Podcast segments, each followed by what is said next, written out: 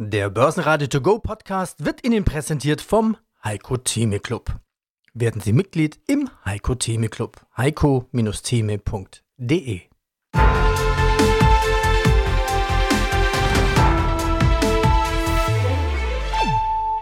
Börsenradio Network AG Marktbericht Aus dem Börsenradiostudio meldet sich Peter Heinrich. Kollege Andreas Groß hat Schulferien mit seinen Kindern. US-Präsident Biden und der Sprecher des Repräsentantenhauses McCarthy scheint eine Einigung über die Anhebung der Schuldenobergrenze recht nahe zu sein.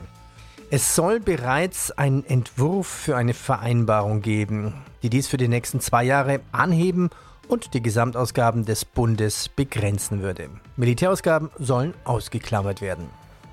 Wir sahen einen guten Start an der Wall Street. Der DAX übersprang sogar wieder die 16.000er Punkte Marke. Hallo Peter, ich bin Konstantin Oldenburger, Marktanalyst bei CMC Markets und ich freue mich auf das Webinar heute mit dir. Ja, schauen wir auf die Märkte. Starten wir mit dem DAX. Angesichts der zunehmenden Verunsicherung hat sich ja der DAX erst einmal von seinem Allzeithoch bei 16.331 Punkten und der Oberseite der übergeordneten Handelsspanne bei 16.300 Zählern nach unten verabschiedet. Jetzt könnte man überlegen, wenn einer im Urlaub war, ein paar Wochen jetzt wieder zurückkommt und auf den DAX schaut, der jetzt gerade zum Zeitpunkt unseres Interviews knapp unter 15.800 Punkten steht, könnte sagen, naja, wie immer, es ist gar nichts passiert. Welche Marken muss denn der DAX halten, damit es nicht ernsthaft rutscht? Genau, letztendlich, der Markt tut sich schwer. Seit Ostern, ja, können wir behaupten, ist nichts passiert. Allerdings äh, unterschlagen wir natürlich den neuen Rekord, den wir ja erst letzten Freitag gesehen haben. Ja, diese Woche natürlich ein sehr negativer Ausklang und ja, ein Gefühl, das entsteht, dass eben ein großer Abverkauf hm, ja, kurz bevorsteht. Letztendlich, der Kampf der Bullen und Bären ist übrigens noch nicht entschieden. Die wichtige Marke ist tatsächlich auch in dem Bereich zu sehen, äh, den wir jetzt touchiert haben, gestern und heute Morgen. Das ist der Bereich um die 15.700 Punkte. Das ist dann auch gleichzeitig das Tief vom Mai. Und äh, solange wir dieses Mai-Tief nicht unterschreiten, also kurzfristig für ein, zwei Minuten oder Punkte ist das kein Problem. Aber ich meine, wenn, solange kein nachhaltiger Rutsch unter diese Marke passiert, ist der Markt immer noch in einem Aufwärtstrend und die Bullen könnten jederzeit kontern. Das kann natürlich durch einen Katalysator passieren, der da wäre eine Lösung bei dem Schuldenstreit, der aktuell in den USA herrscht, oder aber es gibt andere Katalysatoren, die wir bisher noch nicht auf dem Schirm haben und ja so darüber noch nicht gesprochen haben. Also die sind unbekannt. Aber vom reinen Trend ist der Aufwärtstrend noch nicht gebrochen, sodass immer noch Hoffnung besteht für die Bullen, dass das Allzeithoch letzte Woche nicht nur ein kurzes Vergnügen war, sondern dass wir ja dann auch in den nächsten Wochen dort mehr Zeit verbringen werden. Heute haben wir diese Gäste in unserem Podcast. Q1 2023 Unica CEO Brandstätter sagt, Mehr Spielraum für Unica 3.0 durch hohe Kapitalquote. Tim Invests, der Markt ist sehr ambivalent. Bullen und Bären halten sich die Waage. Aber die Marktteilnehmer sind vorbereitet. Und wie schon gehört, CMC-Marktanalyst Oldenburger, der Kampf der Bullen und Bären ist nicht entschieden. Im Fokus DAX, Nvidia, Google und Amazon in der Chartanalyse. Mein Name ist Thomas Timmermann, ich bin CEO bei Tim Invest und dort zuständig für den Tim Invest Europa Plus Fonds. 15.450. Das Bild hatten wir aber schon öfters gesehen. Neue Rekorde im DAX und danach war es gut. Dann wird verkauft. Es ist ja eine, ja, so eine Diskussion. Wir haben, wir haben Höchstkurse gesehen, und wenn jetzt einer, sagen wir mal, fünf Wochen im Urlaub war, wieder zurückkommt und dann sagt, oh, war ja gar nichts los, es ist ja gar nichts passiert, es hat sich nichts verändert. Rezession in Deutschland, wie schlimm ist die denn ausgefallen? Zunächst einmal war es überraschend, dass es eine Rezession ist, weil damit hatten die Volkswirte am Ende nicht mehr gerechnet. Es ist wie mit allem momentan so ein Mixed Picture. Natürlich ist eine Rezession schlecht für Deutschland, denn es bedeutet einfach, dass die Wirtschaftsleistung nachgelassen hat. Aber wenn man sich die Arbeitslosenquote anguckt, dann ist sie immer noch ordentlich niedrig. Das heißt, so richtig spüren tut man von dieser Rezession nichts. Wenn man sich die Fundamentaldaten anschauen, die ja zuletzt reingekommen sind, IFO-Index zum ersten Mal nach sechs Monaten wieder gesunken.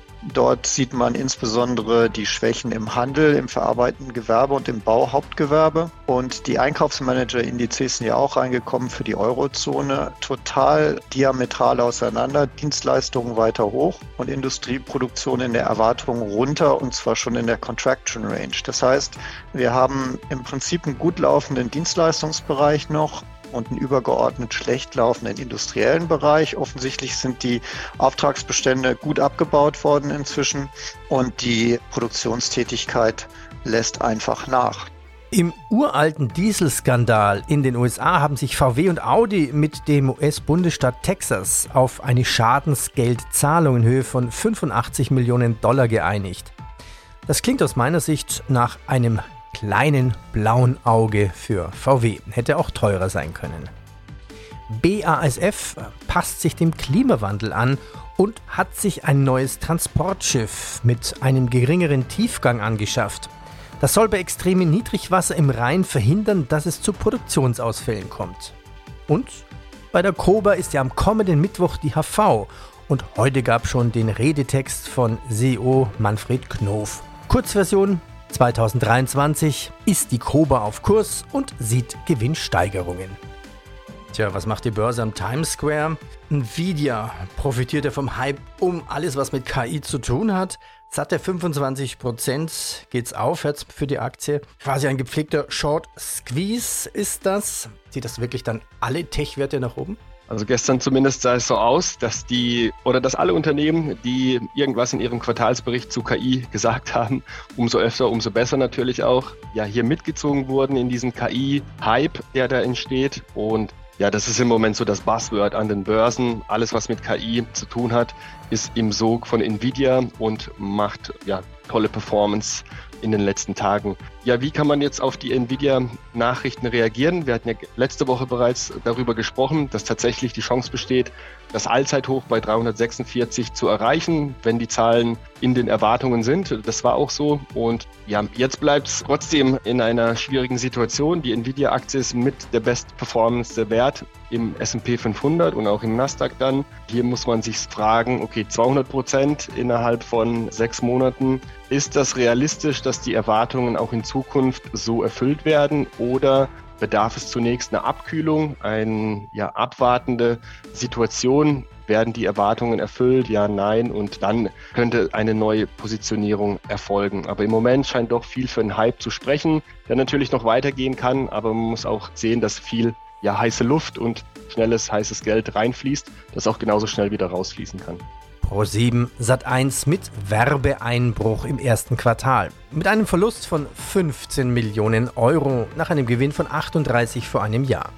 Die italienische Staatsairline ETA Airways soll in drei Schritten von der Lufthansa übernommen werden. Schritt 1. Zuerst übernimmt Lufthansa für 325 Millionen Euro die Minderheit von 41 Prozent. Ab 2025 könne Lufthansa zu bestimmten Bedingungen weitere 49 Prozent der Anteile übernehmen und dann in einer dritten Range auch die restlichen 10 Prozent. Tesla-Aktie plus 4 Prozent, trotz Datenleck. Das Handelsblatt berichtet, ihm seien insgesamt 100 Gigabyte vertrauliche Daten zugespielt worden. Dass auch Teslas Probleme mit dem automatischen Fahren und sehr vielen Unfällen aufdecken solle. Andreas Brandstetter, CEO Unica Insurance Group. Das Kapitalanlageergebnis hat sich jetzt im Jahresvergleich nicht zuletzt dank des günstigen Zinsumfeldes verbessert. Nennen wir noch eine Kennzahl, Konzernergebnis über 100 Millionen Euro gerundet. Und noch eine Kernzahl, Solvency 2, das Themengebiet. Die Kapitalquote nach Solvency 2 ist ja eine Kennzahl, die angibt, wie viel Eigenkapital ein Versicherungsunternehmen oder eine Versicherungsgruppe im Verhältnis zu seinem Risiko vorhalten muss. Die Zahl liegt jetzt bei Ihnen bei 253. Wie gut ist das? Das ist im europäischen Vergleich eine exzellente, eine hervorragende Quote, die uns tatsächlich den Spielraum entsprechend aufzeigt, den wir haben. Und der ist für uns sehr zufriedenstellend, sehr gut und erlaubt uns mit der gebotenen Vorsicht unsere Strategie Unica 3.0 zwar risikobewusst, aber durchaus optimistisch und zuversichtlich auch im aktuellen makroökonomischen Umfeld weiter zu verfolgen. Und das ist der Grund, warum Sie mich auch unverändert zu den letzten Quartalen optimistisch vorfinden, was die Entwicklung der Unica im Jahr 2023 und 2024 unter unserem Strategieprogramm Unica 3.0 Seeding the Future betrifft. Kommen wir heute vor wie so ein bisschen Fragebär mit den Worten, was ist, was bedeutet. Aber ich habe noch so eine Frage. Was ist denn eine Contractual Service Margin? Also eine vertragliche Service Margin. Die betrug jetzt 5,6 Milliarden.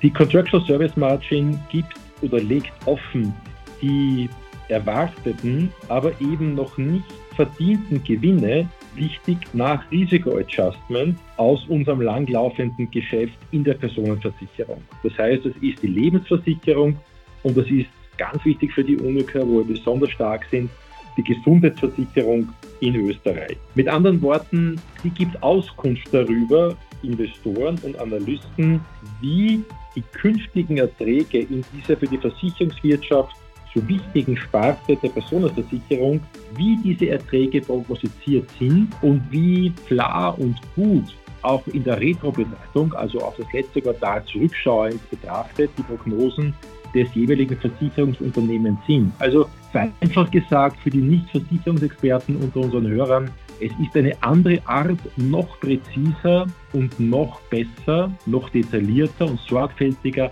langfristig die Entwicklung dieses riesengroßen Portfolios zu steuern. Die Software AG empfiehlt die Annahme des freiwilligen öffentlichen Übernahmeangebotes von Silver Lake. Kurz vor der Stichwahl in der Türkei ist die türkische Lira auf ein Rekordtief gefallen. Im Gegenzug stieg der Dollar und war mit 20,1166 Lira zeitweise so teuer wie noch nie. Urlaub in der Türkei wird immer billiger. Und die Ölpreise steigen rund 1%. Ja, fassen wir zusammen. Der Markt tut das, was er sollte oder tut er nicht das, was er sollte? Passt das zusammen? Was ist die Summe von all dem? Ja, ich glaube, der Markt ist sehr ambivalent unterwegs und Bullen und Bären geben sich gerade so die Waage und es ist uneindeutig, wie es weitergeht. Es gibt nach wie vor große Risiken nach unten. Es gibt aber auch gute Unternehmensgewinne. Es gibt auch schöne Überraschungen. Künstliche Intelligenz, Nasdaq, Chiphersteller haben jetzt sehr gut berichtet.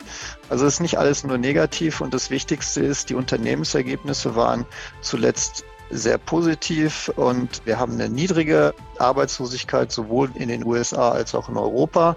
Das positive Szenario ist immer noch, dass wir mit einem sogenannten Soft Landing aus diesem Zinserhöhungszyklus rauskommen und dann die Zinsen wieder sinken und damit die Unternehmen eigentlich keine schlechten Zeiten hatten und dann geht es weiter bergauf mit der Börse ohne Frage. Die Negativszenarien ist natürlich, dass es jetzt zu Eskapaden wegen der Schuldengrenze kommt oder dass übergeordnet die Zinspolitik doch am Ende zum Abwürgen der Wirtschaft führt und das auch die Unternehmensergebnisse trifft. Und dann haben wir auf den jetzigen Niveaus kurzfristig erstmal nichts mehr zu suchen. Ja, was heißt das jetzt fürs Trading? Ja, es ist ja so, dass die möglichen negativen Szenarien längst durchgekaut wurden von allen Marktteilnehmern über Wochen und jeden Tag von neu. Das heißt, jeder, der wirklich mit einer sinkenden Börse rechnet, der hat sich inzwischen vorbereitet. Dementsprechend sind die Short-Future-Bestände im S&P 500 sind momentan auf historisch hohen Niveaus. Und wir haben jetzt auch gesehen, am Brückentag der DAX mal eben über die 16.000, dann 16.300 zum Allzeithoch. Das waren dann sogenannte Short-Eindeckungen. Da hat der Markt auch sofort reagiert. Das heißt, sollte es morgen wirklich zu einem sehr starken Bewegung nach unten kommen, dann ist es eigentlich unwahrscheinlich, dass es besonders weit geht. Allein schon aus dem Grunde, weil so viele Marktteilnehmer darauf vorbereitet sind. Also das negative Sentiment, was wir zurzeit am Markt haben, ist sicherlich etwas, was technisch den Markt auf jeden Fall stark unterstützt. Da schauen wir uns charttechnisch noch zwei Aktien an. Amazon und die Google. Also wie viel Substanz steckt hinter dem Aufstieg dieser Tech-Aktien? Die US-Bank JP Morgan hat die Big Techs neulich sogar zusammen mit Gold als möglichen sicheren Hafen ausgemacht. Wie gut steht Amazon und Alphabet da? Genau, ich würde mit dem sicheren Hafen vielleicht ein bisschen vorsichtiger sein. Immer wenn dieses Wort fällt, wird der sichere Hafen auf einmal sehr unsicher und bröckelt. Aber es ist tatsächlich auffällig, dass die großen Tech-Werte einen Großteil der Kursgewinne in den USA getragen haben. Die Amazon an sich, jetzt sehr lange ja ein Underperformer eher. Wir hatten im März eher sogar noch damit zu kämpfen, dass das Tief aus dem Jahreswechsel bedroht war. Das hat sich jetzt aber positiv entwickelt und wir erleben gerade einen Ausbruchsversuch über die ja, 110, 114 Dollar Marke. Das wäre positiv. Dann hätte die Amazon-Aktie erneut Chancen in Richtung 140 anzusteigen. Das ist dann schon gar nicht mehr so weit weg vom Allzeithoch im Bereich der 190 US-Dollar und ähm, so würde sich das Ganze dann in einem Aufwärtstrend äh, weiterentwickeln. Für die Unterseite, da ist ebenfalls das März-Tief sehr wichtig. Das hatten wir jetzt auch schon beim Dow Jones gerade angesprochen. Ja, wenn das fällt, dann könnten die Bären in der Amazon-Aktie ebenfalls zurückschlagen und dann wären Kurse in Richtung 77 und vielleicht sogar ein richtiger, richtiger Sell-off, der dann droht, in Richtung 50 äh, zu erwarten. Aber das März-Tief, das ist wichtig und das gilt es zu beachten. Ja, wunderbar. Das war's. Auf geht's ins Pfingstwochenende. Ihnen schöne Pfingsten. Am Pfingstmontag hat die US-Börse geschlossen. Die fleißigen Deutschen lassen die Börse trotz Feiertag geöffnet. Seit Jahren stelle ich mir die Frage, warum? Wir hören uns wieder am Dienstag. Börsenradio Network AG Marktbericht